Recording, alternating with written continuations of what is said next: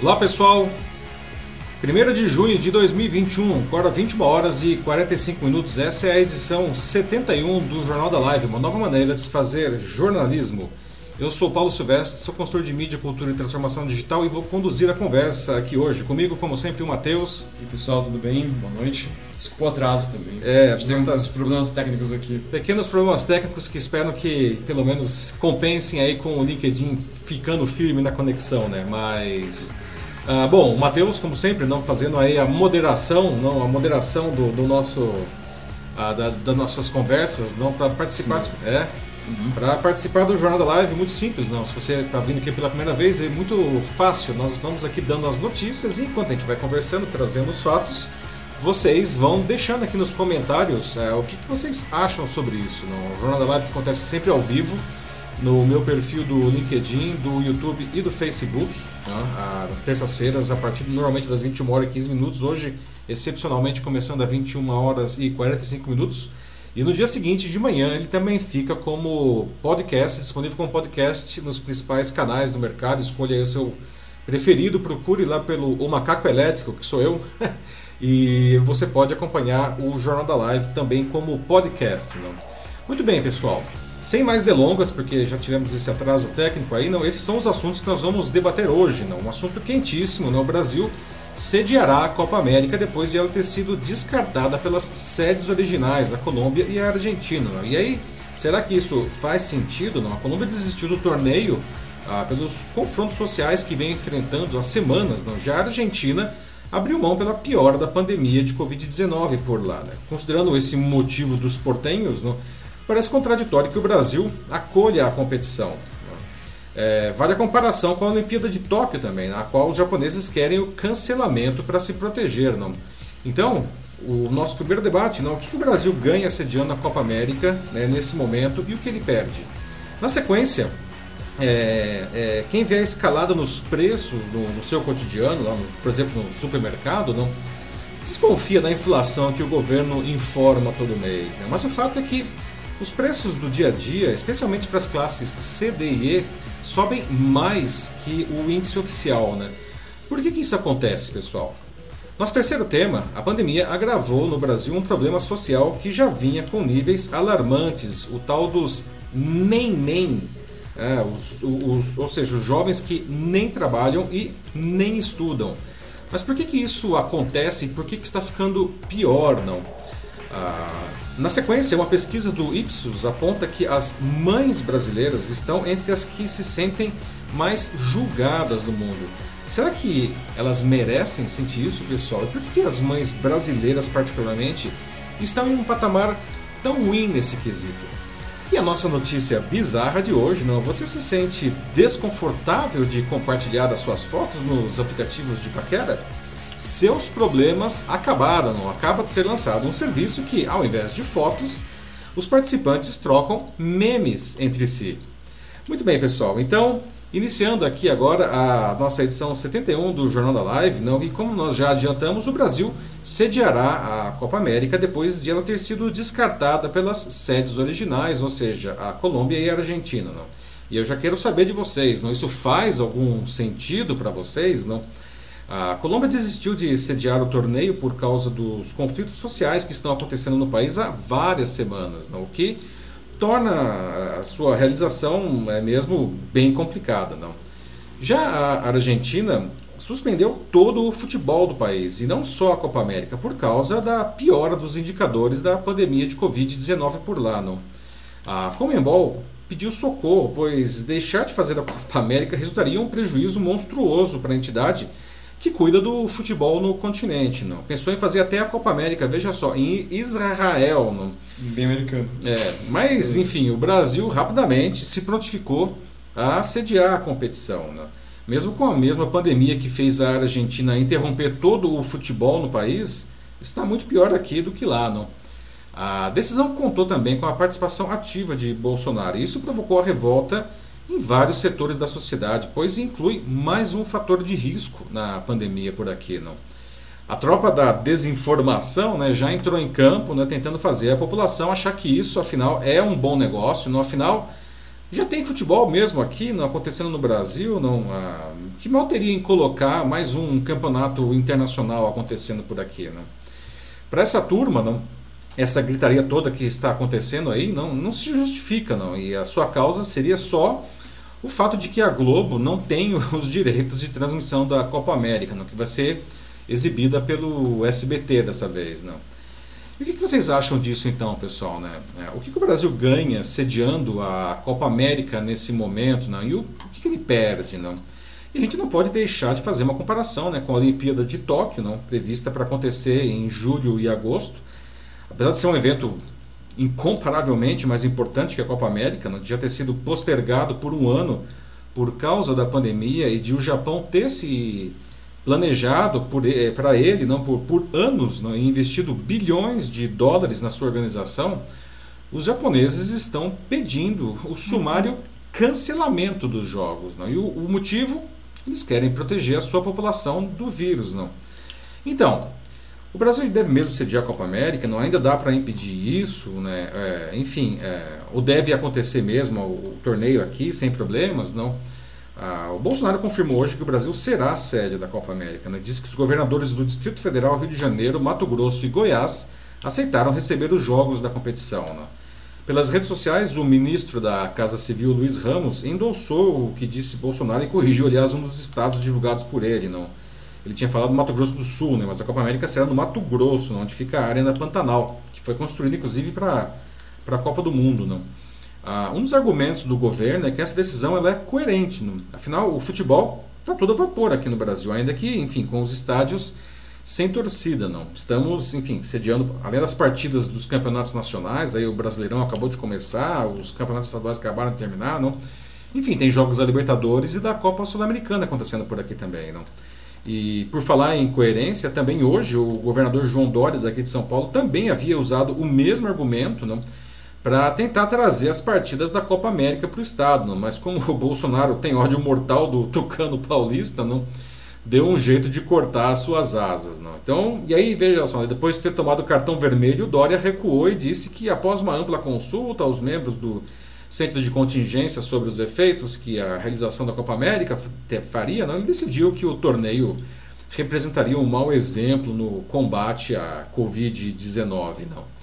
Bom, é, deveria ter falado isso antes, né? Sem dúvida, trazer mais um torneio ao país, ainda mais com jogos concentrados em poucos dias, é um fator de risco a mais aí no combate à pandemia, não? Ah, mesmo limitando o tamanho das delegações, mesmo com jogos sem torcida, os epidemiologistas afirmam que isso aumenta a chance de circulação do vírus, inclusive da entrada de variantes do mundo todo, porque as seleções aqui da América do Sul têm jogadores que atuam ah, em todos os continentes, não? E isso poderia é, aumentar ainda mais o problema, não? O Brasil foi escolhido com o argumento de possuir estádios em boas condições de uso, apesar de alguns estarem ociosos desde a Copa do Mundo de 2014, não? E esse anúncio gerou críticas né, por acontecer em meio à pandemia. Não? Ao longo do dia, governadores passaram a rejeitar a a possibilidade de receber jogos do torneio em seus estados. Né? Por exemplo, Rio Grande do Sul, Pernambuco e Rio Grande do Norte já tinham batido a porta. Não? Ah, nas redes sociais, o evento inclusive ganhou apelidos como Corona Cup e Cepa American, além dos memes, é claro, nessas né? horas os memes aparecem direto aí. Não? O vice-presidente da Comissão Parlamentar de Inquérito da Covid, o CPI da Covid, é o senador Randolfo Rodrigues, da Rede do Amapá, apresentou inclusive um requerimento para que o colegiado convoque o presidente da Confederação Brasileira de Futebol, a CBF, que é o Rogério Caboclo, para explicar sobre a realização desse evento. E a iniciativa né, do, do Randolph é apoiada pelo Renan Calheiros, do MDB da Lagoas, que é o relator da CPI, não, que vai se esforçar para que isso aconteça. Não. Bom, as 10 seleções participantes do torneio elas devem trazer alguma coisa entre 1.000 e 1.200 pessoas ao país vizinho. Estão tentando agora diminuir aí, limitar no máximo a 65 pessoas por, por delegação. Mesmo assim, seriam 650 pessoas. Não? Ah, foi pedido também que as delegações vacinassem os seus membros né, com ao menos uma dose, mas isso, no final das contas, acaba sendo inócuo, porque o torneio já vai começar, em tese, daqui a, a duas semanas. Né? Então não dá tempo da, de fazer qualquer efeito a vacina. Né? Bom, enquanto isso, no Japão, como eu já disse, não, a Olimpíada está sob fogo cerrado dos próprios japoneses. Não? Apesar do Comitê Olímpico Internacional estar vacinando já há semanas todos os atletas e as comissões, além dos jornalistas não, e de, dos voluntários, os japoneses estão pedindo que os jogos sejam simplesmente cancelados. Não? E olha que é, já se admite não, a possibilidade de que tudo aconteça sem público não, e que a entrada de estrangeiros seja limitadíssima. Não? Tudo para proteger a população. Né? Ah, vale dizer que o Japão, como eu já disse, não está tá, tá se preparando para isso há anos, investiu bilhões de dólares e eles querem simplesmente eliminar a Olimpíada. Né? O que vocês acham então, pessoal? O Brasil ele deve mesmo sediar a Copa América? Não? O que a gente ganha sediando? O que a gente perde? O que vocês acham? E aí, Matheus, como estamos aí o debate? Vamos lá, né? É, vamos ver. Então, começando aqui pelo é, LinkedIn, né? A gente tem aqui um comentário da Joelma Ferreira dos Santos. Olá, Ela Joelma. diz que francamente acha essa decisão arriscada, porque a população não está 100% protegida, né? Bem longe disso, na verdade, né? A gente tem como mais ou menos uns 20% vacinados com a primeira dose é. e aproximadamente 10% com a segunda. Com a segunda dose, é isso. Então, concordo com o Joelma, tá bem longe de 100%. É, continua, diz que a Comembol jogou a isca e o governo caiu. Ela acredita que isso vai gerar mais protestos. Pois é, Joelma, é um excelente comentário seu, não? E, assim, o, a, a, como falei, a tropa da desinformação está atuando aí, não? Eles falam, ah, mas a gente já tem futebol aqui, né? Qual seria o problema de trazer mais esse campeonato, não? Ah, e a, o problema é justamente o campeonato não estar acontecendo aqui, não? Ah, vai, bom, nós, nós aqui moramos a poucas quadras do, do Allianz Parque, do estádio do Palmeiras, não? E qualquer jogo aí, né? Não precisa ser nem a final, qualquer jogo mais importante nós observamos né, a, a, aglomeração que se forma fora do estádio, né, ou seja, porque não tem, não tem como entrar no estádio, não. Mesmo quando o jogo não é no Allianz Parque, não. Isso a gente vê e, pela televisão, aí, enfim, as torcidas que acompanham os ônibus, as aglomerações por causa dos jogos acontecem é, muito, não. Ah, e a, a, Copa América tende a fazer isso acontecer ainda mais, não, com, com os jogos da seleção brasileira, não. Então essa coisa de dizer, ah, mas já está acontecendo futebol aqui, não, é uma falsa equivalência, não. E você está muito correto a afirmar, não, que a população não está protegida e não está protegida e também não está consciente, né? Porque ela continua fazendo essas aglomerações aí mesmo sem, é, sem estar protegida, não. E, e então a, a situação é, é, é, bem complicada mesmo, não.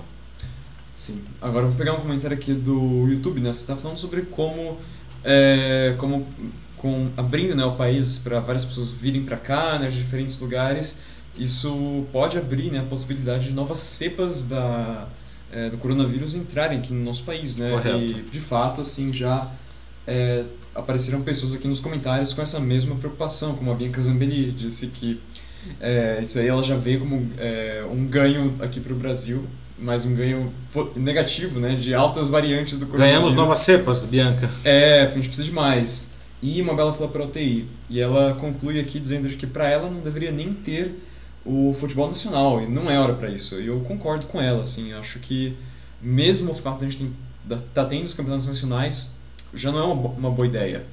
É, como a gente estava falando aqui, né, basta ver a aglomeração que é, se forma né, em torno do, dos ônibus dos jogadores quando eles chegam nos estádios ou em torno dos estádios. Aqui em casa a gente sabe disso muito bem. A gente vive bem perto do estádio do, do Allianz Parque, no estádio do Palmeiras. Isso. E a região lá inteira é cheia de, é, de bares, comércio, né? É, e o pessoal fica ali, vendo o jogo, assim, dentro dos estabelecimentos, na rua. E a aglomeração não é certa, né? Vai pedir para aquele pessoal usar máscara o tempo inteiro? Pois é. Não vai. É, um excelente comentário que você traz aí, Bianca, né? Porque se você for pensar, não, se você pensar em caso, ah, estamos, estamos sendo coerentes. Então, em nome da coerência, nós, se nós estivéssemos realmente interessados aí, preocupados com a, com a, enfim, com a preservação da saúde, não, nós deveríamos é, impedir o futebol como um todo, não. Então, é, um, é muito bom o seu comentário aí. Sim. É, voltando aqui agora para o LinkedIn, eu tenho o Roberto Salvador. Ele diz que o governo federal está debochando, como é de, é, já como é normal, né, como é de praxe, como ele coloca. É, não tem o mínimo de respeito e simplesmente classifica como uma decisão idiota por parte do governo federal e também do, é, da fala aqui do governador Dória de São Paulo. Pois é, não. Dória aí foi infeliz de novo, não. Aí no momento em que, enfim, está tentando se consolidar aí como uma terceira via política, essa daí foi um tiro no pé, na minha opinião, não. Mas desculpa o nome de quem que é mesmo do. É, o Roberto. O Roberto, obrigado. É, é, é, que isso daí, né, Roberto? Aí que tá, não. Isso daí ele segue a cartilha populista, não do, do governo, não é tudo para parecer simpático para as massas, não e trazer aí o torneio de futebol para cá, a Copa América, isso é certamente alguma coisa simpática para as massas. Só que, é, enfim, é, como você tá, você mesmo disse, isso é um é um escárnio aí diante da população. Aí nós estamos aí, vamos daqui a pouco bater 500 mil mortos, não? mais de 16 milhões aí de, de contaminados. Não? Ah, isso demonstra, na verdade, reforça não? Ah, o completo descaso com a vida não? É, e que, e que a, a pandemia realmente não tem importância. não É uma pena, realmente. Está correto a sua observação, Roberto. Oh, agora a gente volta aqui para o YouTube um pouco, né? A gente tem a Ana Lúcia Souza Machado, que claro. fala, né, com. É, como ela já é bem costumeira aqui, é, naquele tom de deboche, né? Gente, a pandemia acabou no passado, vocês não sabiam? Ah, é verdade, Ana.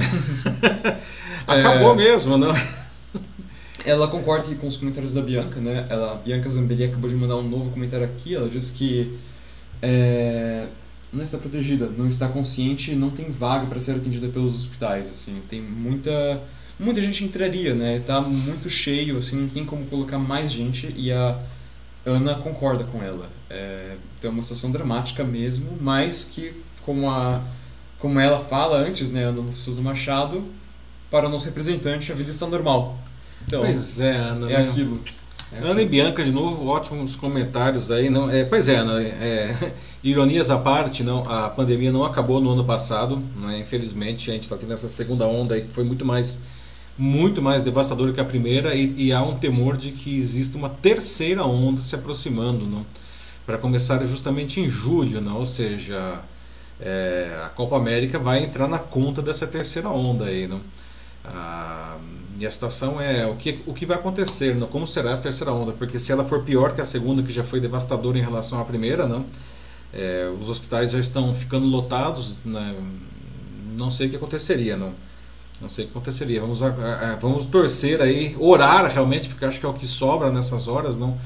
Para que a vacina chegue logo e as pessoas se conscientizem e se vacinem o, o quanto antes? Para tentar frear isso daí. Aliás, acho que vale fazer um comentário aqui em paralelo, Matheus, se você me permite, não? Claro. O resultado lá da cidade de Serrana, aqui no interior de São Paulo, não, que foi feito aquela, aquela o teste de vacinação em massa com a Coronavac, o Butantan fez, e saiu, saíram é, ontem os resultados preliminares não, desse teste e, e apesar de nem todo mundo na cidade ter tomado, algumas pessoas se recusaram, a maior parte das pessoas se vacinou não, com a Coronavac e isso reduziu em 98% a quantidade de óbitos não, e mais de 80% a quantidade de internações de, de uh, de como é que fala, de internações. E se não me engano, 78% de, de casos sintomáticos, ou seja, é, uma vacinação em massa realmente derrubou muito não, a, a, quantidade da.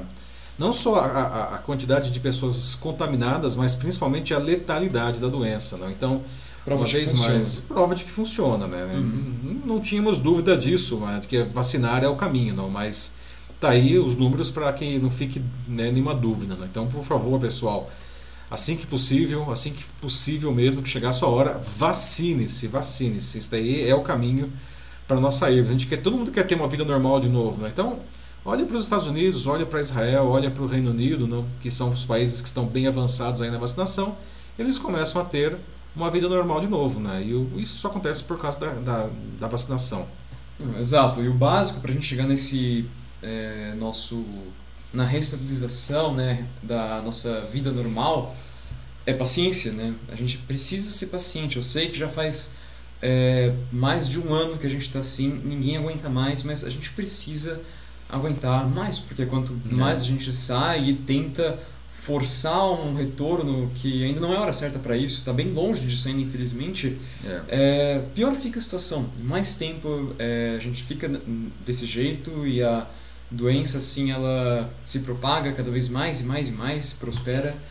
É, e assim, É. gente que já sentiu na pele, né, sabe? Sim, o, é. que tá falando, né? Como a Márcia Correia aqui nos comentários, que fala, né, que quem perde um ente querido sabe a dor e o quanto isso é um absurdo, mas independente de política, né, assim, as, tem tantas coisas pra gente fazer, tantas coisas que a gente tem que focar aqui, os nossos governantes e nós mesmos, né? É, a gente tem outras preocupações no momento, preocupações com a nossa própria vida e com a dos nossos familiares, mas não, não, né? Acho que como ela fala aqui, o Brasil está mais preocupado com o futebol. Porque, ok, né, a gente está Pois é, recebendo a né? Copa América agora e isso é um absurdo, a maioria das pessoas aqui tá, tá contra isso, mas a gente tem os campeonatos nacionais já faz alguns meses e eu não escuto ninguém reclamando. Pois é, né? Pois é. A Uhum. gente pode até argumentar, os campeonatos nacionais, os jogadores já estão aqui dentro, então, enfim, é, não está trazendo gente de fora, é, é, não está trazendo possíveis novas cepas, mas, de novo, né, o fato é que o futebol é, ele provoca as aglomerações, né? Por isso, falar, usar os campeonatos, os campeonatos nacionais para justificar a Copa América é uma falsa equivalência isso daí, né? É, não é a mesma coisa e mesmo assim, se nós realmente estivéssemos preocupados mesmo com a vida, não, ah, talvez seja o caso até de suspender o futebol, mas hum, é duro, não. Como o Matheus disse, a gente precisa ser paciente. Se permitir trocadilho infame, a gente precisa ser paciente para não se tornar paciente, não.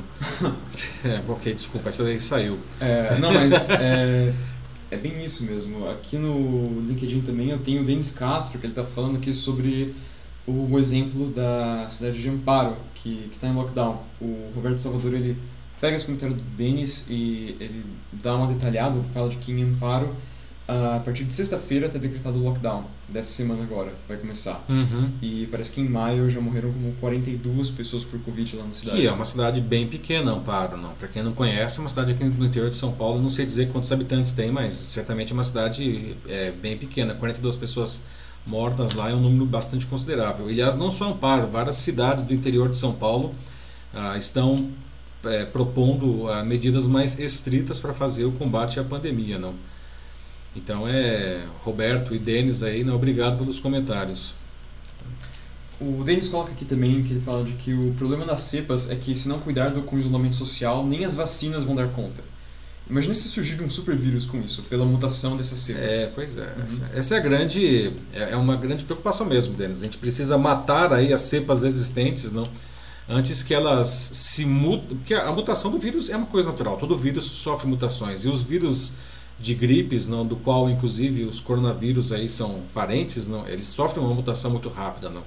O, o medo é que surja uma mutação que seja tão grande que as vacinas atuais não consigam dar conta, né? Pelo menos por enquanto, ao que consta, não, as vacinas atuais, inclusive as que estão sendo aplicadas aqui no Brasil, ou seja, é, Coronavac, é, é, AstraZeneca e, e Pfizer, elas conseguem dar conta das variantes, pelo menos as variantes conhecidas, não? Que continue assim, né? E que a gente consiga eliminar logo essa doença, não?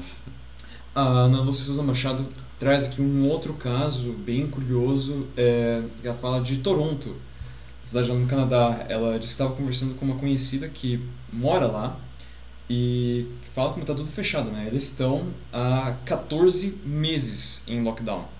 14 meses, assim, com tudo assim totalmente fechado, nem nada como aqui, né? Tipo, que é aquilo, né? Ok, agora faz vermelha, mas depois para o pessoal sair É, pra a gente comprar... nunca fez um lockdown aqui, né? É. Salvo casos raríssimos como Araraquara, que fez um lockdown aí há alguns meses com sucesso, não? A gente não teve lockdown de verdade aqui no Brasil, né? Foi sempre uma coisa muito meia boca, não? Mesmo porque, infelizmente, não, muitas pessoas precisam sair para trabalhar, Sim, tem isso. é, até porque, enfim, o apoio governamental foi insuficiente, não? É, alguns países como Canadá, Estados Unidos, Reino Unido, os governos eles bancaram e bancam ainda não as pessoas ficarem em casa. E aqui no Brasil o nosso governo infelizmente não, não banca, não, não tem condições ou não tem intenção, não sei, não. Ah, o auxílio emergencial do ano passado salvou a vida aí de milhões de pessoas literalmente, não. E agora a gente tem aí um auxílio bem mais minguado nesse ano, não. Mas pedir para as pessoas ficarem em casa e morrendo de fome, não sem apoio é duro, não. Mas o fato é quem está ficando em casa, quem está tendo essa possibilidade, acaba se protegendo mais. Não? O que, aliás, é uma coisa muito cruel não? do ponto de vista social. Né? A gente vê algumas pessoas ficando em casa, saindo de casa, de certa forma, mantendo essas pessoas que estão em casa. Não? Mas isso daí, né? Imagina, essas desigualdades sociais, isso nunca aconteceu no Brasil. Né? Não, eu sou mais preocupado com o futebol, né? E volta Mas tem futebol, na gente, tem a Copa América, aí tem circo, Brasileirão, pão, e circo, entendeu? É como aliás eu fiz um vídeo há algumas semanas, tá, na a pílula de segunda-feira de faz algumas semanas eu disse que é, quando o pão diminui, não, é, o governo precisa caprichar no circo, não. E a gente está vivendo num circo aí há muito tempo, não.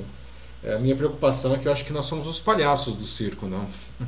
É, bom, vamos ver, né? Um, pelo menos vamos torcer para que talvez no, no, futuro próximo, nessa CPI, possa resultar em alguma coisa, né? CPI da pandemia. Veremos, né? né? Veremos.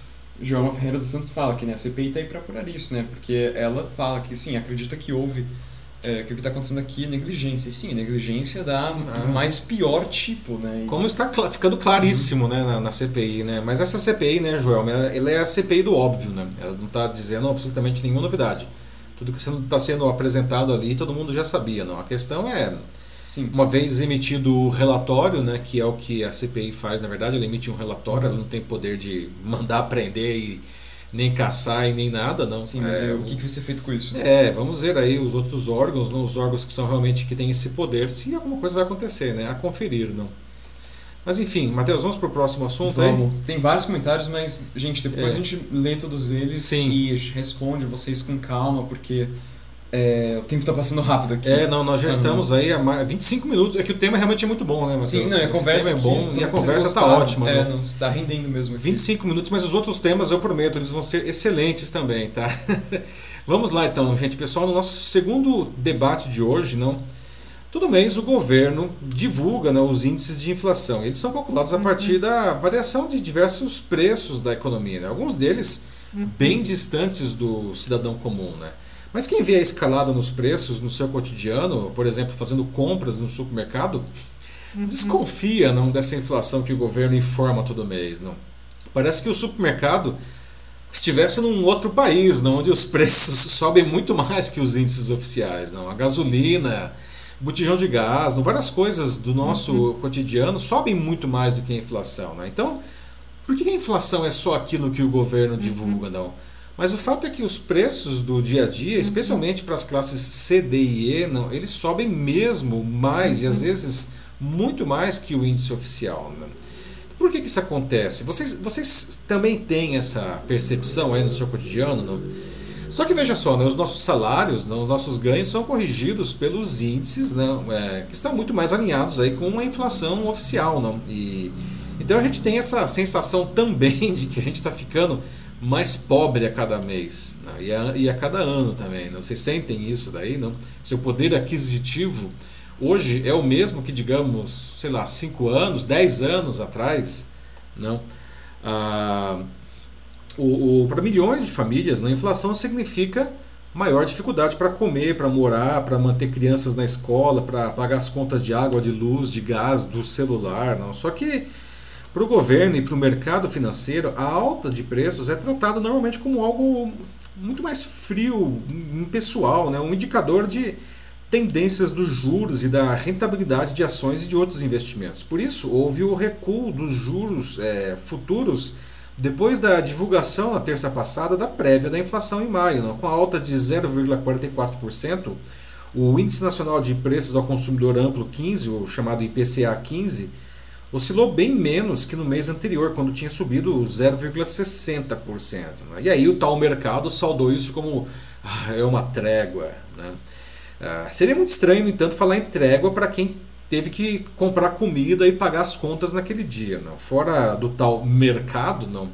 A realidade nua e crua é bem menos interessante e bem menos confortável. Para começar, esse recuo aí de 0,60% para 0,44% ocorreu na média da variação dos preços. Não? E tem detalhes muito mais feios que essa média, não? e muito mais incômodos no dia a dia das pessoas comuns. Não? Com a alta de 0,48%, o custo de alimentação cresceu mais que no, ano, no mês anterior. Né? Só que veja, o gás do botijão né, encareceu 1,45%, que foi menos que abril, que já tinha subido 2,49%, né, mas esse preço aumentou pelo 12 mês seguido, né, o gás que as, que as pessoas usam para cozinhar. Mas é outro, outro o ponto mais importante, aparentemente que é esquecido por quem falou nessa tal dessa trégua. Não? Os novos aumentos mesmo que, são, que sejam aí mais limitados, eles ocorreram sobre preços que já estavam elevados. Não? Para as famílias, a situação já era ruim e que ficou pior. não né? Nos 12 meses até maio, o IPCA 15 subiu 7,27%. E essa foi a maior variação desse tipo desde aquela registrada nos 12 meses terminados em novembro de 2016, que foi de 7,64%. E a gente não pode confundir de jeito nenhum aumento menor com diminuição de preços, gente, duas coisas muito diferentes, né? Nos 12 meses até maio, o custo da alimentação, medido pelos critérios do mesmo IPCA 15, subiu 12,19%. Né? E isso também é um número médio, porque veja só, o grupo cereais leguminosas e oleaginosas, na qual estão, por exemplo, feijão e arroz, né, que são a base da nossa alimentação, não, encareceu 40,82% no período. 40,82%. Já os preços das carnes subiram 35,68%. Não. Leite e derivados, 11,32%. Né. O gás aí, que a gente está falando, gás de cozinha, 21,09%. Não. Ah, e esses níveis foram alcançados porque os novos aumentos, grandes ou pequenos, ocorreram sobre bases muito elevadas. Não? Ninguém pega, ninguém paga, desculpa, no supermercado apenas a variação de preço registrado nos últimos 7 ou 30 dias. Né? Paga o preço anterior mais o novo aumento. Né? Na melhor das hipóteses, né? uma, uma variação negativa. Né? Então, esses detalhes, não, talvez esses detalhes do dia a dia não sejam é, é, menosprezados não a, a, pelo, pelo mercado financeiro. Mas, gente, para nós, não para as famílias, não é nada desprezível. não a, Nem essa fantasia de trégua no final durou muito tempo, né? porque o IPCA 15, não, é, três dias depois, a Fundação Getúlio Vargas publicou um outro índice importante, o IGPM, que é o Índice Geral de Preços do Mercado, não? De 21 de abril a 20 de maio, não? e ele cravou 4,10%. Não? Então, ou seja, não, o negócio é ah, muito forte. Não? Ah, então, é, é, no mês, não, é, é, é, as matérias-primas brutas encareceram 10,15%. Veja que são coisas que, que, que, que, inclusive, fazem, aumentam não, a desvalorização do real, né, que a nossa moeda, vale dizer, nesse período de pandemia, não, é a moeda que, que mais se desvalorizou no mundo. não. Então é um monte de números aí, um monte de índices, um monte de fatores macroeconômicos, não? E o governo fica falando, ah, a inflação subiu menos, mas no nosso cotidiano, não, o, calo aperta né, em outro lugar, e aperta duro. não. Vocês sentem isso, pessoal? Vocês sentem aí o preço né, no seu cotidiano subindo muito mais do que a inflação? Como que vocês fazem para se proteger disso? Não? O seu custo de, perdão, o seu poder aquisitivo ele, ele diminuiu aí nesse período todo, não? Como que está a vida de vocês nesse sentido? E aí, Matheus? É, o pessoal não tá muito feliz aqui mesmo. É, o Denis começa aqui falando no LinkedIn que o incrível é que cada semana que passa as sacolas ficam com cada vez menos produtos, pois para ser igual ao preço da semana passada você tem que colocar mais dinheiro. Então o jeito é você comprar menos coisa. É, como não tem mais dinheiro, né, Denis? O carrinho vai ficando mais vazio. As sacolas vão ficando mais vazias. É, infelizmente é o que a gente observa aí não, a, nas famílias, na maioria das famílias, infelizmente. O Joaquim Dezer Neto está hoje aqui no LinkedIn com a gente, fala que temos que ter certeza que existem propósitos é, para os quais os impostos são aplicados em todos os produtos, bens e serviços. Então ele pede aqui que a gente cobre mais e fiscalize, fique em cima da, é, da política, né, para ver de fato o que está acontecendo com esse dinheiro, né? Se realmente eles estão usando isso para talvez é, criar mais leitos ou melhorar serviços em geral, como ele coloca, né? O, o que for, qualquer coisa que não seja ir direto para o bolso deles. Pois é, Joaquim, né? Excelente a sua observação, né? Nosso país aqui não que tem uma, uma taxa de impostos altíssima, não é a mais alta do mundo, verdade seja dita, mas infelizmente não. Apesar de ser muito alta, nós vemos muito pouco retorno, não? inclusive porque grande parte é, acaba sendo desviado para bolsos de poucos. Não? É, Existem estimativas aí que metade, metade do PIB brasileiro se perde na corrupção em alguma esfera. Não? É, é um, um escárnio, não? ou seja, com o mesmo dinheiro a gente poderia fazer o dobro das coisas. Não? Sim, sim. Uh, passando um pouco para o YouTube, né, o Sandro Custódio fala que a conta do supermercado é, tem sido bem complicada de lidar com isso. Né? A Bianca Zambelli também fala de como vai subir a luz também. Pois a é. luz já subiu, inclusive. É, Boa o- lembrança da Bianca. Hoje já, segundo a, a Natasha Costa. Obrigado, Natasha. Oi, tudo bem? É, Obrigado, Sandra, pelo comentário também.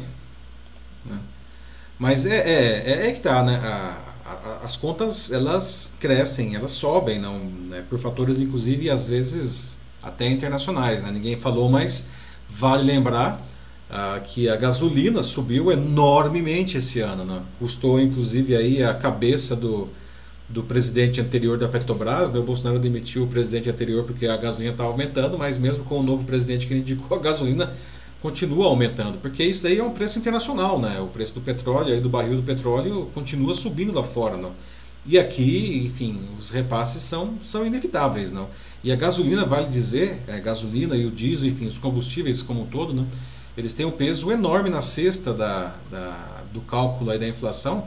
O combustível sobe o frete e isso encarece todos os produtos, não? Então é uma, um negócio em cascata, não? Uhum. Denis acha que tipo nem bolo e pão é, vai dar pra fazer mais em casa, né? O pão, o símbolo da, da quarentena aqui em casa, todo Ah, mundo aprendendo a pois fazer é. pão. É, nem o pãozinho vai dar pra fazer mais com o preço do gás aumentando também. É, a Maria Antonieta ia- diria para você comer brioche, né, Denis? Denis. Só que todo mundo sabe o que aconteceu com a Maria Antonieta e com o marido dela lá, o Luiz, não? Depois dessas frases infames na Revolução Francesa, não? Falando em governantes bem ruins que encontraram um fim trágico para eles, a Bianca Zambelli fala né, sobre como o governo podia ajudar o seu povo, né, agora mais do que nunca, o povo que o elegeu, aliás, mas não, não, acho que o povo que elegeu ele está muito ocupado agora, Bianca, no WhatsApp, eles estão vendo a verdade que os outros não veem, assim, eles estão despertos a algo Bianca, tem futebol. Daniel, Bianca, tem futebol É, agora, não? é. Tem muitos memes para nos divertir agora também. A, a Ana Luz Souza Machado fala aqui no YouTube sobre como, né, ah, agora, né, com a luz subindo, né, gás também. Caramba, a gente vai ter que tomar banho só de sábado, então. ainda bem que tá frio, ainda bem que a gente não sai muito de casa, né? Ana, agora nós estamos, veja só, estamos nos tornando europeus, Ana. Não é, o Brasil não quer ser um país do primeiro mundo, né? Na Europa tem vários países que não vou dizer que tomam banho uma vez por semana, mas que pelo menos dia sim, dia não, a cada três dias, não? Ah, olha, nós estamos chegando aí na Europa agora, Ana. Não? Que chique, né? Agora todo mundo pode tomar aquele banho francês. Banho francês, né? Vale dizer que os franceses têm perfumes excelentes para compensar isso daí, né? A gente também tem bons perfumes aqui, mas aí custa dinheiro, né? E aí a gente não tem dinheiro. Eu acho melhor, no final das contas, faz o seguinte, né?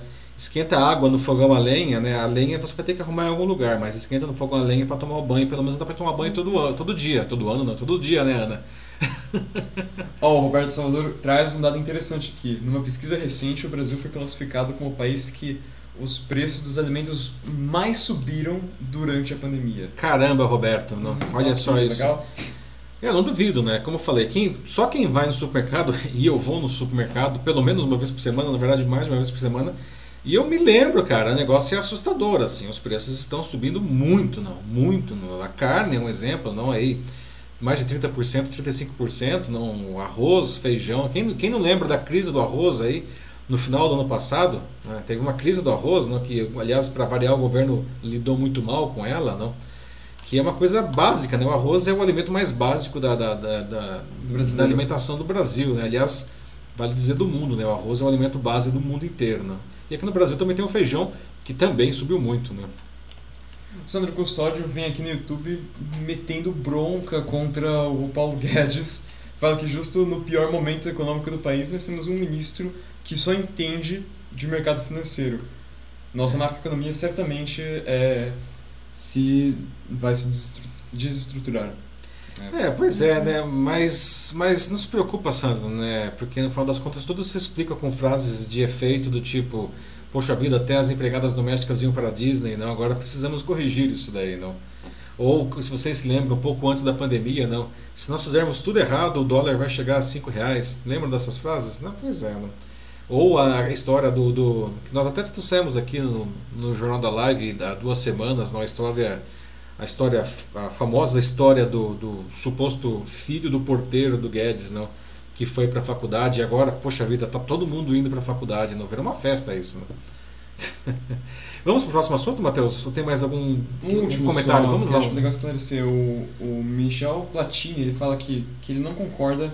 Michel É, Platini? Platini, aham. Eu, eu imagino que seja um homônimo, né? Não deve ser o Michel Platini, né? Brinca- Brincadeira aí, Michel, mas por favor, Mate, diga. Ele disse que não concorda assim que o Brasil está favorecendo uma moeda que não é dele, o dólar. Por isso ele acredita que a gasolina e o álcool estão nesse valor. Então, Michel, é, na verdade o Brasil não está favorecendo não, é, a questão de que o dólar está subindo muito aqui no Brasil, ou seja, o real, na verdade, é que está sendo desvalorizado, não acontece porque existe uma fuga de capitais não, do nosso país. Não. Os investidores internacionais, em outras palavras, eles estão tirando o dinheiro do país por diferentes motivos, mas principalmente porque o Brasil não, é, ele se tornou um ambiente é, muito arriscado. Não. Os investidores não querem é, investir nas empresas brasileiras porque, enfim, a nossa crise econômica e principalmente a nossa crise política deixa os estrangeiros extremamente preocupados. E com essa saída de capitais, é, o que acontece é que o dólar ele, é, ele, ele, ele, ele, ele cresce. Não? E o, a questão do preço dos combustíveis, particularmente, não, e aí não do álcool, né? porque o álcool é, é produzido no Brasil e não é cotado em dólar, não, mas os derivados de petróleo, mais notadamente aí a gasolina e o diesel, não, é, eles são cotados em dólar, não. O preço do barril é o mesmo no mundo inteiro, né? Ah, e tem subido, não? Tem subido isso daí e para piorar ainda mais a nossa situação, além do preço em dólar estar ficando maior, o dólar está ficando mais caro. Então a gente paga duas vezes o aumento aí, não? Mas muito bom, obrigado pelo comentário aí, não? Agora sim, vamos continuar. Vamos para o próximo assunto? Então, pessoal, nosso terceiro tema da edição de hoje, vamos falar de neném. Né? Você sabe o que é um neném? Né? Isso não é brincadeira, pessoal. Esse neologismo, não, ele se refere aos jovens que nem trabalham e nem estudam. E esse já era um problema social bem grave aqui no Brasil, ocupando uma parcela enorme dessa população, mas piorou ainda com a pandemia. Mas, afinal, por que, que temos tantos jovens que nem trabalham e nem estudam? E por que, que isso está aumentando? Não? Aliás, vocês conhecem alguém que se enquadra nessa descrição? Não? E vocês têm alguma ideia, enfim, para para melhorar aí esse, esse quadro? Não. O, veja aí o Neném. Né? A situação é mesmo muito grave, pessoal. A trajetória de ascensão social de boa parte de uma geração está ameaçada, não? e é o que sugere o economista Marcelo Neri no estudo Juventude, Educação e Trabalho Impactos da Pandemia nos Neném, publicado pela FGV Social. Ah, em nenhuma das, das crises pelas quais o Brasil passou nos últimos anos, os jovens brasileiros estiveram tão vulneráveis como nessa agora provocada pela pandemia de Covid-19. Não. A porcentagem das pessoas com idade entre 15 e 29 anos ah, é, que não trabalham e nem estudam, nunca, pelo menos desde o início da década passada, foi tão alta quanto em 2020, que foi medido pelo estudo. Aí, né? Os nem-nem eles chegaram a preocupantes 29,3% do total de jovens de 15 a 29 anos no segundo trimestre do ano passado, no período que o impacto da pandemia foi mais intenso. Ah, no fim de 2020, quando eram consistentes aí os sinais de recuperação da economia, esse índice se manteve ainda em 25,5%, né, que é o quarto índice mais alto desde 2011. Não? Ah, segundo o Nery, o pesquisador, não, o objetivo do estudo é apresentar estatísticas úteis para descrever os maiores desafios dessa fase de transição da infância para a idade adulta no ciclo de vida dos indivíduos. Não? E os, os dados não deixam dúvida de que o desafio é imenso. Não? A pandemia fez crescer o índice que já era alto no fim de 2019. Não? No, no último trimestre daquele ano, a taxa de jovens nem-nem estavam em 23,7%. Né? A pandemia aumentou rapidamente para esse recorde histórico. Não? A média móvel de quatro trimestres, uh, menos sujeita a oscilações né, de curto prazo, tem uma ascensão constante desde o fim de 2019. O, o impacto da pandemia no mercado de trabalho dos jovens né, foi muito acentuado no primeiro momento, fazendo o percentual de desocupados saltar de 49,4% para 58,6% no trimestre de, uh, de 2020, não, que é um recorde. Não. Ah, depois passou a cair, mas continua muito alta ainda. Não?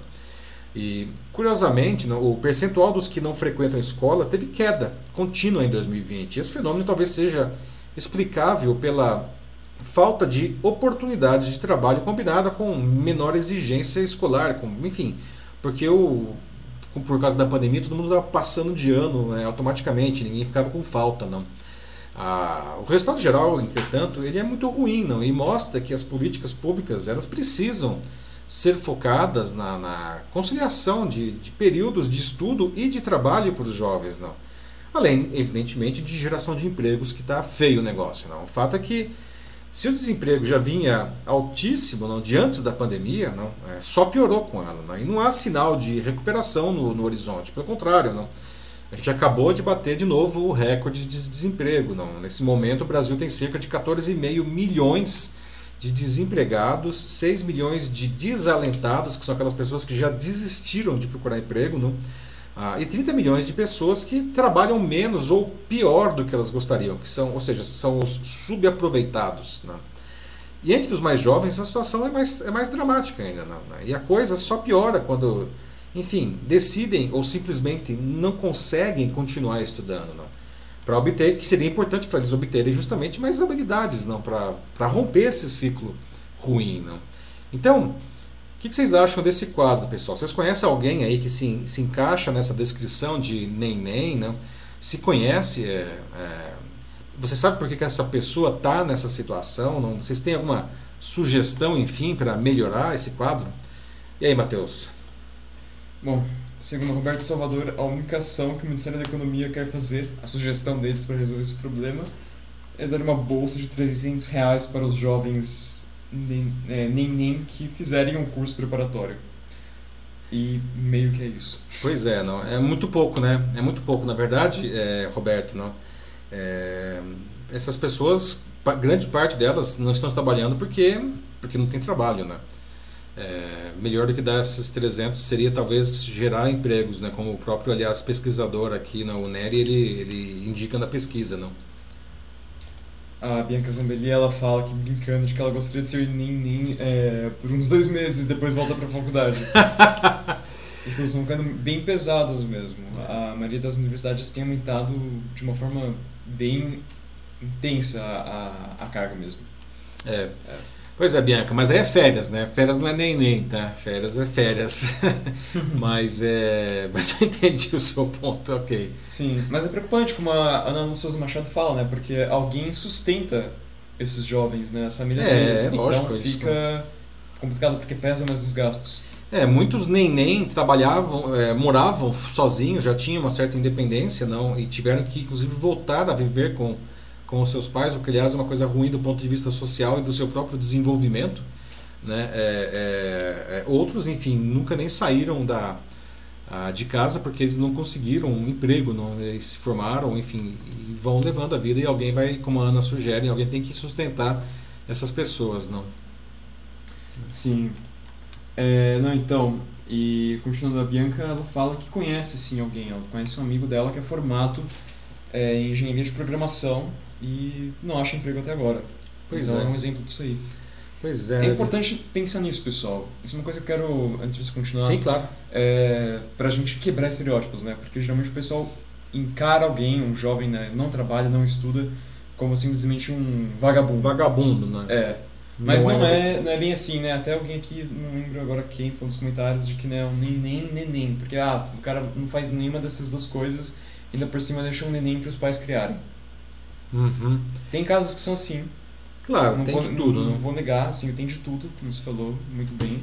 Mas não são todos que são assim. Tem pessoas que realmente estão tentando, né? Tem pessoas que aqui, como o Paulo acabou de lembrar, pessoas que moravam fora antes, tinham uma certa independência, mas voltaram a viver com os pais porque simplesmente não têm o dinheiro para se bancarem. Então, é só uma coisa importante de ter em mente, né? Antes de você Uh, próxima vez que talvez você se aproximar de uma pessoa e falar com alguém que está nessa situação, só tomar cuidado com as palavras que você usa. É, é, é, que na verdade a gente não sabe, ninguém sabe aí a realidade da vida do outro, né? É, uhum. Concordo que realmente tem algumas pessoas que são, colocar aqui bem entre aspas, tá? vagabundos, não?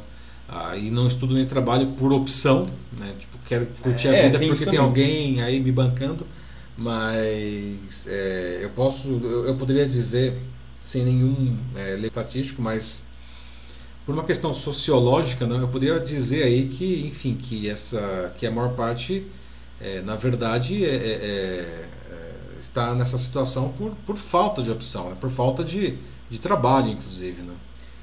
Pois é. É, a grande questão aqui, ó, comentário da Tiziana Arnaldi aqui no YouTube. Grande questão também é a zona de conforto. Mesmo aqueles que não podem estudar por motivos financeiros, é, existem muitos cursos gratuitos que podem ser feitos durante esse período. Isso é um bom ponto que a Tiziane traz.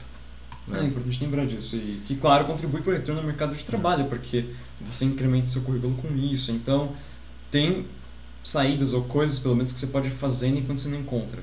É claro que não é uma garantia, infelizmente, mas é, é alguma coisa. Mesmo. Mas é melhor uhum. do que tentar. É, melhor do que não fazer nada. Do que não fazer nada e tentar a sorte aí só com o que se tem.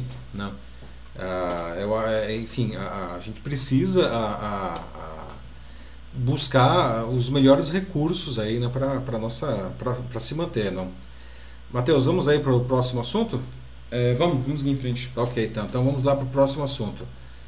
Pessoal, é, no nosso quarto debate de hoje, não, é, vamos conversar aí é, é, sobre os resultados de uma pesquisa não, do Instituto Ipsos que aponta que as mães brasileiras estão entre as que se sentem mais julgadas no mundo. Não? E, gente, não é fácil ser mãe, não. É, só quem sabe, é, é, só quem é, sabe o que, que é isso daí, não.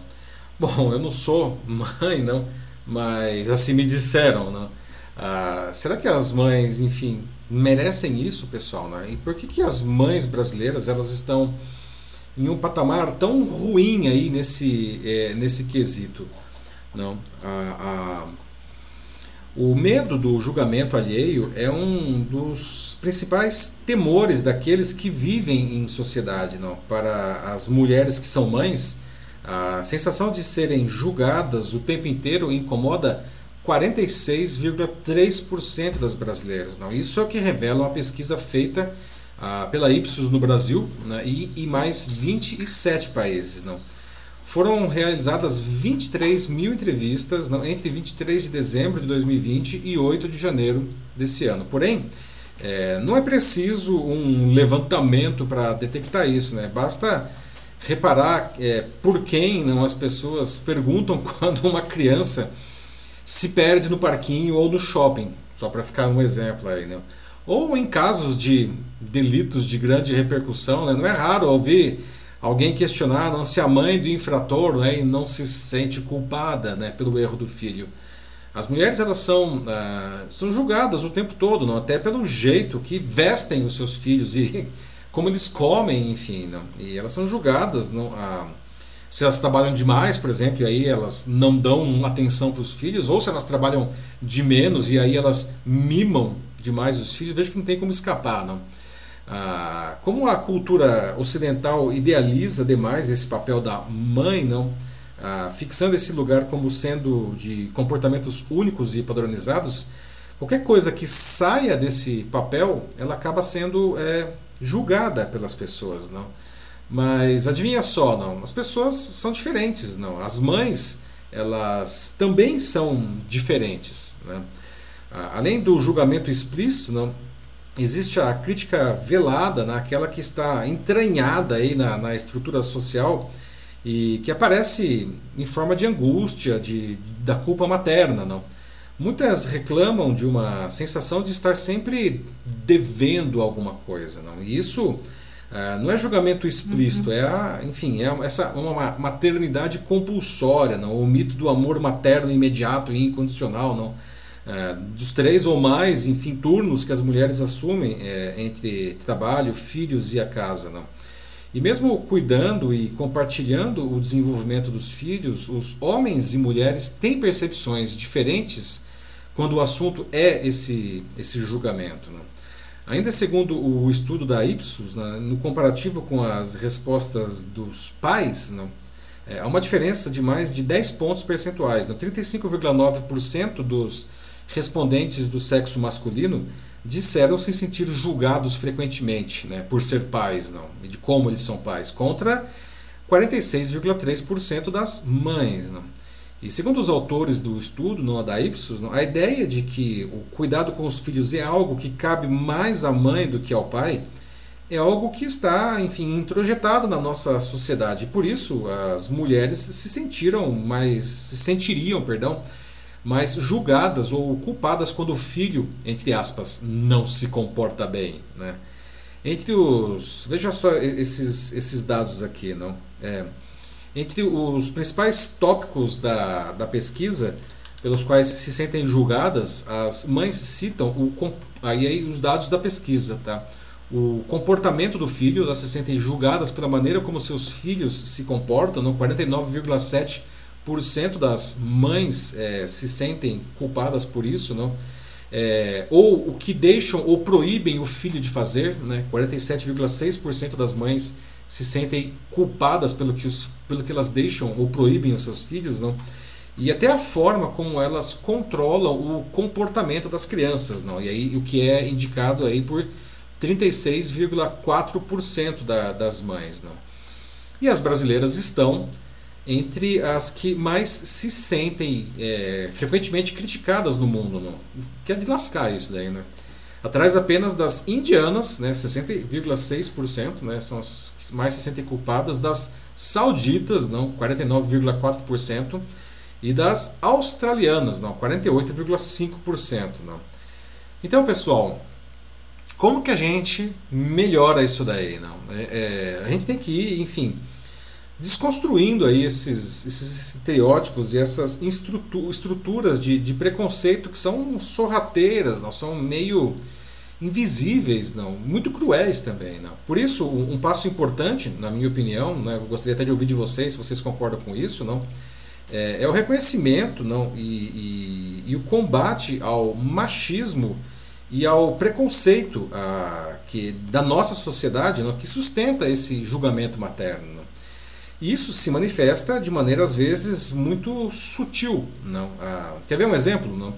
A licença maternidade no Brasil, licença maternidade, é de, vai de 4 a 6 meses. Não? Bacana, né? assim as mamães aí podem ficar com seus filhos assim que eles nascem, né? por um tempo. Né? E a licença paternidade não? dura de 5 a 20 dias, né? só. Não. Uhum. Ou seja, o pai não precisa ficar com o filho. Essa é a mensagem que, que isso daí passa, não? Porque ficar com o filho é papel da mãe, não? E nesse, nem nesse momento crucial aí que, enfim, a criança acabou de nascer, o pai ele precisa se preocupar com isso, não? Então, é, gostaria de achar de vocês, de ouvir de vocês, não? O que, que vocês acharam aí dos resultados dessa pesquisa, não? Se você é mãe, né, você que está aqui nos nos assistindo, não, você se sente muito cobrada, você se sente muito julgada pela sociedade, às vezes até pela própria família, não? É, às vezes você, enfim, fica com vontade de desligar o modo mãe, se é que dá para fazer isso, não? Se desse, você é, você pensa, você teria vontade de fazer isso daí, não? Ah, bom, filhos todos nós somos, não? Então você como filho, filha, né, acha que a sua mãe sofre uma pressão aí que, que, que não lhe é devida, não? Ah, por que, que as mães brasileiras, vocês acreditam, não? Elas são tão assim tão tão mal posicionadas aí na pesquisa, não? E aí, Matheus, como estamos aí? Bom, vamos lá, né? Vou começar aqui agora pelo YouTube. A gente uhum. tem aqui algumas mães conosco, como a Ana Luz Souza Machado. É, ela disse que ó, já tá toda calejada, assim, ela passa por cima de tudo assim como, como um trator. ela fala de que ela que, é, mães né como ela por exemplo se sentem culpadas de tudo.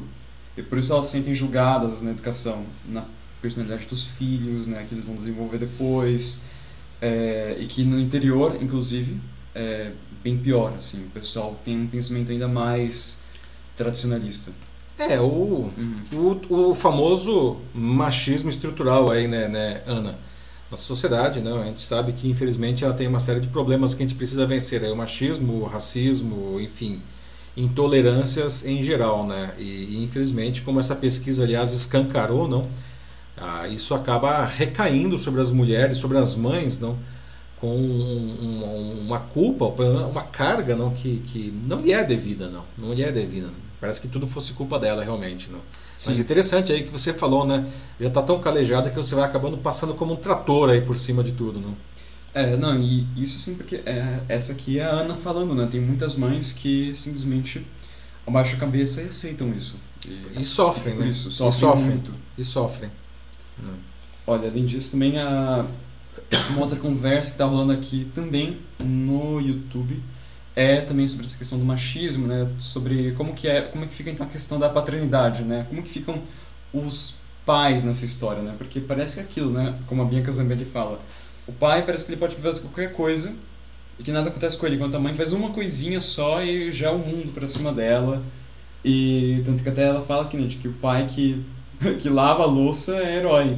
Porque a mãe educa, limpa, leva pra escola, leva no médico, brinca e não faz mais do que a obrigação dela. Tudo isso é só obrigação. Pois é, é, é um uhum. ponto interessante que a Bianca traz, não, que é justamente a diferença, não, é, a diferença da carga, não, a, é, sobre o pai e a mãe, né? Como ela falou, se o pai lava louça, ele é herói.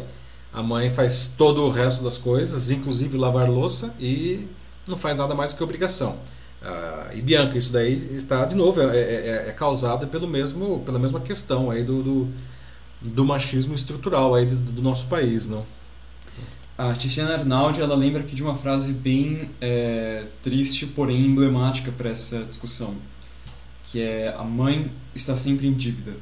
Puxa vida, não. É, que é uma coisa muito da nossa cultura mesmo. É, não, e essa frase é, é, é absolutamente emblemática, né, Tiziane aí Tá sempre em dívida, né? É, nasceu devendo, né? Ticiane, tá devendo para quem, né? É uma boa, boa pergunta, né? Para quem que a mãe tá devendo?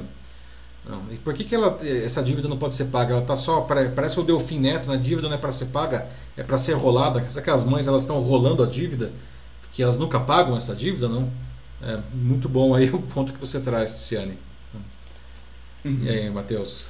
Nossa, é, e Caramba, é que no YouTube tá bem, bem, bem ativo mesmo, assim. Vamos lá, traz aí mais alguma coisa. Que daqui a pouco a gente já vai pra nossa notícia Sim. bizarra, não, a nossa. Ó, a Bianca Zambelli fala aqui, né, que olha, num país que diz que mulher deve ganhar menos por poder ficar grávida, já diz tudo. Né, imagina então hum. vocês falarem sobre a visão que o homem também pode ser pai, seria um choque.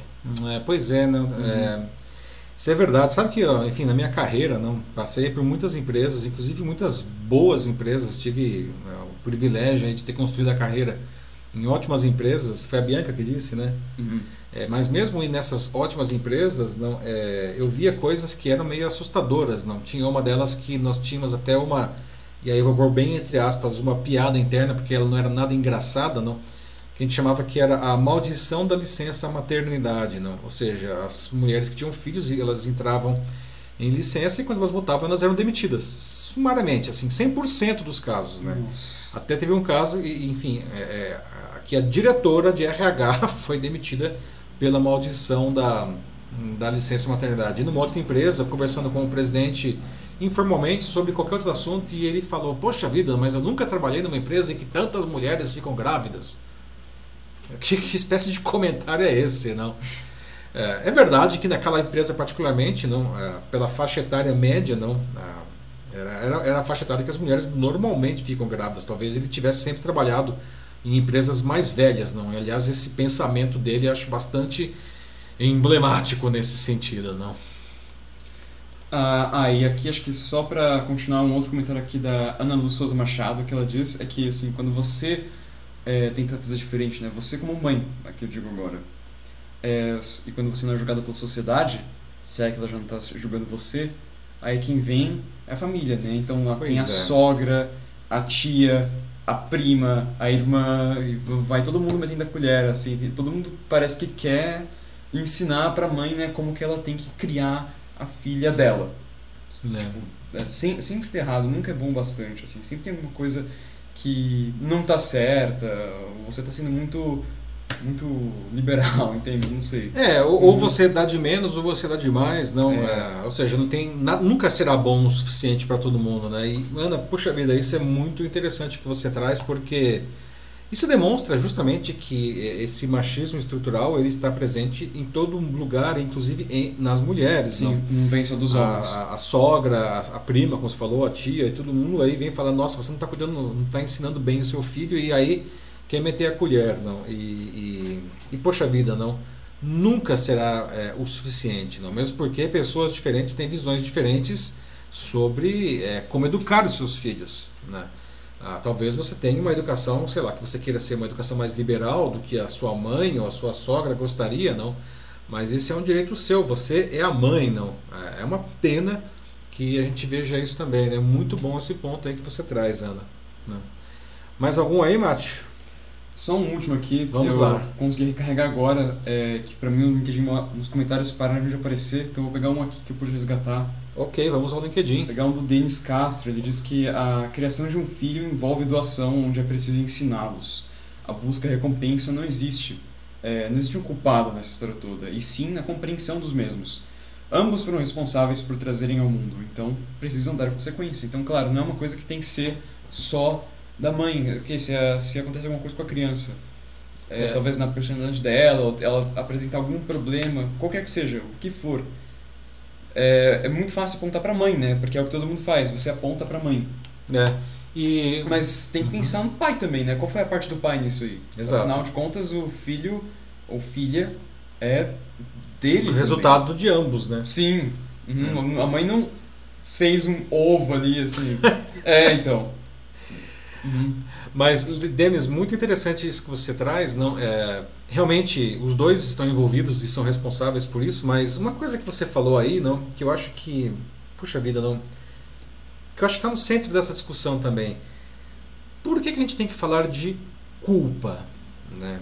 É, culpa é um culpa é um conceito que eu acho horroroso. né? Eu sou eu culpa e pecado são duas coisas que desculpem aí é, eu, eu não, não concordo muito, tá? Porque muitas vezes isso daí são mecanismos que são criados para dominação, né? É, é, dominação da sociedade sobre nós, não? Eles jogam a culpa para você, é, enfim, se sentir diminuído e controlado, não? Então, é, eu acho que até é, a gente poderia levar, levantar aqui essa discussão, né? Caramba, não?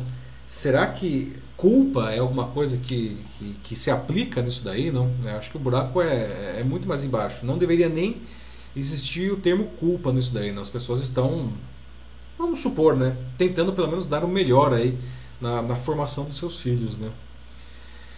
Vamos pro próximo assunto aí, Matheus? Vamos lá. Vamos lá, atenção, vamos agora. Chegamos, né, na nossa. Para encerrar a nossa edição, chegamos à nossa notícia bizarra de hoje, não? E para a maioria das pessoas que estão aí em sites e aplicativos de paquera e de pegação, né, ah, compartilhar as suas fotos é, não é nenhum problema, né? Aliás, faz parte do jogo, não? Mas tem gente que se sente desconfortável com isso, né? Mas, enfim, gostaria de participar também desses aplicativos, não? Ah, tem também um grupo aí de pessoas que gostaria de ter novas maneiras aí de conhecer melhor os seus pretendentes que fossem além do, do apenas o visual assim e de obviedades não bom um novo aplicativo surgiu aí no mercado que pode resolver essas duas demandas não ah, nele o, os participantes eles não trocam fotos de si não um com o outro não mas eles trocam memes que eles gostam. É isso mesmo, memes. Não? E pode ser interessante para conhecer bem a, a, outra pessoa. Né? Afinal, o humor não é um traço refinado da personalidade de qualquer um. Ou não, né? Não sei. o que, que vocês acham dessa ideia? Não? Vocês preferem trocar fotos ou vocês preferem trocar memes aí com seus crushes? Não? O, o Tinder, não, ele é o, o, rei do pedaço, né? Mas ele não está sozinho, não. Tem aí, sei lá, tem o Happn, só para ficar alguns exemplos aqui no Kickoff, Now, Me, OkCupid, não. Muitos outros oferecem a, a, chance de você conhecer a sua alma gêmea, né? Ou talvez algo, digamos assim, mais direto ao ponto, não. Ah, mas nem sempre é preciso ser assim tão direto. Não? Após conhecer o seu marido trocando e-mails engraçados, a Vidya Madhavan, que é uma estudante da Universidade de Stanford, que vocês veem aí na tela, ela criou um algoritmo que foge do padrão apresentado por essas empresas e se baseia em humor. Né? E assim criou um novo aplicativo de paquera que chamou de Schmooze, que pode ser traduzido como conversa fiada. Não? Foi lançado no começo desse ano, né? e esse app ele propõe que você esqueça de fotos. Não? No lugar das fotos, você vai colocar os seus memes favoritos. Não? A plataforma que foi criada pela Vidia, né, junto com uma equipe de cinco pessoas, trabalha a partir do uso de tags não, e de inteligência artificial combinados não, com a biografia que os usuários criam para si. Não. E um teste realizado com 200 alunos de Stanford, lá nos Estados Unidos, não, impulsionou o app e já alcançou 10 mil downloads em todo o território americano, onde as pessoas estão interagindo não, com, com mais de 5 mil memes já cadastrados. Não.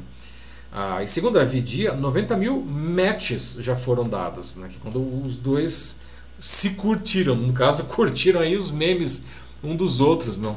E ela afirma que o algoritmo vem funcionando bem até agora, mas o sucesso só vai ser, enfim, confirmado quando, eh, enfim, algum casamento surgir, não. Bom, isso se as pessoas estiverem interessadas em se casar, bem dizer, né? Os usuários eles podem se interessar por tópicos específicos como música, viagens, não é? E aos amantes do politicamente incorreto existem inclusive divisões ah, é, semelhantes a isso para tratar de um humor aí mais podre, inclusive, não. Tem até espaço para pessoas que adoram trocadilhos, não. E a curadoria é feita pelo aplicativo, a curadoria dos memes que você sobe, não. Apesar de estar em fase de teste ainda, não.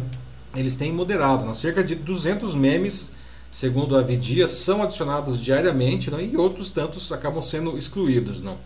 E recentemente, veja só, né, o país das oportunidades, o Schmuz, levantou 270 mil dólares em um financiamento inicial da Ulu Ventures para melhorar a plataforma, não? 270 mil dólares. Não? O app também vem ganhando notoriedade. Não? Onde, que tá, onde, onde o pessoal está fazendo propaganda do Schmuz, gente? No TikTok, que é uma rede que também tem muito a ver aí com o mesmo público. não ah, e ainda, é, ainda que exista a concorrência com plataformas de namoro tradicionais, esse aplicativo ele tem espaço para crescer na onda dos jovens que, que já não ligam tanto assim para aparência, não, algo que, que os rivais, aí, que os concorrentes, eles impõem, não, totalmente ligados às fotos dos indivíduos. Não. Ah, infelizmente, por enquanto, né, o aplicativo está disponível só nos Estados Unidos, mas quem sabe esse negócio chega logo aqui. Né? O que vocês achariam? Né? Gostaram dessa ideia aí, pessoal? Não? Memes são melhores que fotos, afinal, não? Uma boa piada é melhor do que uma má cantada? Trocariam o Tinder pelo schmooze? Não. E aí, Matheus, o que, que o pessoal está dizendo aí? Olha, acho que um meme é melhor do que uma má cantada, de verdade. Um, é um bom meme, né? Melhor que uma má cantada. é, porque né, a imagem fala por você, né? É isso que eu penso, né? Quando você manda uma coisa assim, acho que é um, é mais fácil. é, não sei, mas o meme, né? O cara tem que ter aí no mínimo um senso de humor. Ah, aí, não, né? não, Certamente, claro, não. né? Mas é legal porque você conhece as pessoas aí também pelo humor delas, não? Bem legal isso daí. Mas enfim, o que mais que o pessoal tá dizendo aí? Nossa, olha, então vamos lá, né? Aqui no YouTube, a Ana Souza Machado disse que ela adoraria mandar meme, assim, diz que quem falasse com ela. Uh, seria só pra receber meme de gatos, que ela adora. Uhum. Não, e, e, gatos tem muito, né, Ana? Né? Eu tava pensando até naquele meme lá da, da Disaster Girl, lá, aquela menininha na frente da casa pegando fogo que foi vendida aí por não sei quantos milhões aí na, há algumas semanas, não. que a gente até trouxe aqui no Jornal da Live, não. Que, qual seria o meme aí, não? Como que você canta alguém passando um meme da Disaster Girl? Não, e hoje tem uns memes muito, muito podres mesmo, que é tipo, tipo, muito difícil de explicar como que eles são engraçados é uma coisa muito nichada, sabe? Então, é que bom que tem essas divisões, né? Porque senão seria uma coisa como cada um falando uma língua diferente. Mas aí que uhum. tá, né, Matheus? Eu acho que isso daí também é uma maneira de você encontrar os seus iguais, né? Sim, não, Se você colocar um meme lá, né, que o cara não entende, colocar um seu madruga lá, sei lá, e aí de repente não é para você, não. Ó, vamos ver. A Bianca Zambelli fala de que se não achar seu parque perfeito, pelo menos teve seu repertório humorístico aumentado. É. é, é, acho que sim. Pelo menos você conhece algumas coisas novas. Dá umas risadas, né? A risada é o melhor remédio, né? Boa, Bianca. que mais? O Sandro fala que o pessoal bicheiro ia se encontrar direto, né? Como a Ana já falou aqui em cima, né? Com os gatos dela, então, sim, de fato. E nossa, ah, e a Bianca disse que a, o próprio fato do brasileiro começar a se paquerar através de memes né, conhecendo o Brasil, isso mesmo já virou um meme. Assim, Nossa, bom. A própria situação. É verdade, é verdade. Gente, o nosso primeiro assunto de hoje, lá, um assunto super sério, a história da, da Copa América vindo para cá, já tem um monte de meme aí, se você colocar na. Se você olhar no Twitter aí, outras redes, já tem um monte de meme sobre isso daí, né? A gente adora meme. É, eu acho que esse negócio, quando vier pro Brasil, vai arrebentar a boca do balão. É, ah, o Sandro fala sim, os memes estranhos iam juntar casais peculiares. Talvez, será que os memes, por exemplo, da, agora da Copa América, iam juntar tipo duas pessoas que odeiam futebol, ou alguma coisa assim? Ou que adoram, né? Depende do meme, pode ser. é, é, não, mas, pô, interessante. Mas por enquanto ainda não, é, não tem aqui. Infelizmente, mas é que ele tá em beta. Mas, gente, alguma dúvida que esse negócio vai pra frente e vai chegar daqui, eu, tenho, eu tô bem, bem curioso, quero ver aí como que vai ser a receptividade do Shimusa aqui no Brasil, não? Não, e o negócio tá sendo. É, é, se se, tá sendo feita a publicidade dele no TikTok, né? É. É, aquele negócio vive de meme, então é assim. Pois é, não deve dar nasceu. É, é, aliás, tá aí, já tem um casamento perfeito, só que é dos aplicativos, não? TikTok com o Shimusa, não são duas pessoas aí, não? Ai, nossa. é, o Denis fala aqui, não esqueça que Loki amava tirar sarro do Thor. É. Nossa, Uhum. isso daria vários memes, hein? Aliás, muitos memes eu acho que já rolaram disso, né, Denis? Já, direto. ah, não, memes assim de pessoas que se juntariam por filmes, assim, putz, os Marveletes, assim. Muito, seriam super muito. Nossa, é verdade, né? É, Tá aí um baita de um filtro, não? Já junta aí, né? É, tem, tem aquela. Aliás, esse negócio de, de séries e filmes é muito sério, principalmente para os nerds e geeks, não? Tem até aquele episódio que ficou super famoso de How I Met Your Mother, não? Que o protagonista ele conhece a, a- uma namorada, não? E ele conta que o Star Wars é o filme da vida dele e ela fala que que nunca viu o filme, e aí ele vai conversar com um amigo dele e fala: Cara, você não pode casar com essa mulher, você não pode casar com uma mulher que nunca viu Star Wars, não. E no final eles acabam chegando a essa conclusão juntos, não. Então. Não, mas é muito, legal mesmo. Bacana. É. bacana. Eu gostei, eu curti, queria, quero ver o Schmooze aí, não. E eu acho que realmente vai fazer muito sucesso aqui no Brasil. Rir aí, a gente gosta de rir, né? Não, a gente não só gosta de rir, como a gente gosta de fazer piada de tudo, não. Então, putz, é grande, grande chance de dar certo aqui. É. Não. E aí, chegamos ao final? É isso, então. Chegamos porque, gente, tudo bem que a gente 11 começou com é, meia hora de atraso, começamos às 9h45, mas já é 11 e 02 não? Então, Já deu tempo. já deu, né? Passamos aí de uma hora e meia de programa, não? Muito obrigado aí pela participação de todos, Sim. espero que vocês tenham curtido. Não, não deu para nós lermos todas as mensagens realmente, mas eu leio, né? Eu sempre digo, eu leio todas as mensagens, mesmo que você estiver, se você estiver vendo aqui essa o programa gravado, você pode deixar os seus comentários que eu leio depois, tá? Ah, porque no final das contas o Jornal da Live ele é construído em cima disso, né? ele é construído em cima dos comentários. Né? Sem vocês, eh, a gente não quer só ficar nós dois aqui, eu e o Matheus, conversando sobre as notícias, a gente quer conversar com vocês. Né? Então, muito obrigado aí, um debate de alto nível hoje sobre assuntos bacanas Sim. e, e, por, e por ficar até às 11 horas, né? Obrigado. É, não, então eu até queria comentar sobre isso, porque apesar do atraso, né, que foi. Né, gente, desculpa, né? Foi bem considerável, foi meia hora de É, atraso. foi uma questão técnica além do nosso controle, Uhum. mas É, mesmo assim, putz, gente, é, foi muito legal, né? E eu tava vendo aqui o tempo inteiro acompanhando a participação de vocês e é, hoje ela foi muito, muito, muito boa mesmo, assim, muita gente escrevendo, assim, eu realmente não pude, é, dei minha maneira aqui, mas não consegui pegar todos os comentários. Tiveram vários aí que ficaram é, soltos, mas é aquilo que é, faz parte, né? E É, depois mas, a gente mas eu vou ler, mas- vou ler. é, gente, mesmo quando a gente não lê tudo, a gente gosta muito disso porque mostra que vocês é, valorizam esse conteúdo aqui, que vocês enxergam é, algo nisso aqui, um significado, e isso é muito bom pra gente. É muito é, legal a gente ver de que vocês gostam disso que a gente faz pra vocês com um carinho mesmo. Então, sério, obrigado pelo apoio e valeu. É isso aí, pessoal. Então, encerramos aqui a edição 71 do Jornal da Live, 71 edições já, não? E voltamos na próxima terça, às 21 horas e 15 minutos, né? Salvo algum, algum pepino técnico, espero que não. Vai, vai dar certo, vai dar certo. Vai dar certo, meu Deus, vai dar certo. Mas então, é, tenha aí um ótimo resto de semana, bom fim de semana, e nós nos vemos novamente aí no dia 8 de junho, terça-feira, às 21 horas e 15 minutos, com a edição 72 do Jornal Live. Um abraço a todos vocês, se cuidem.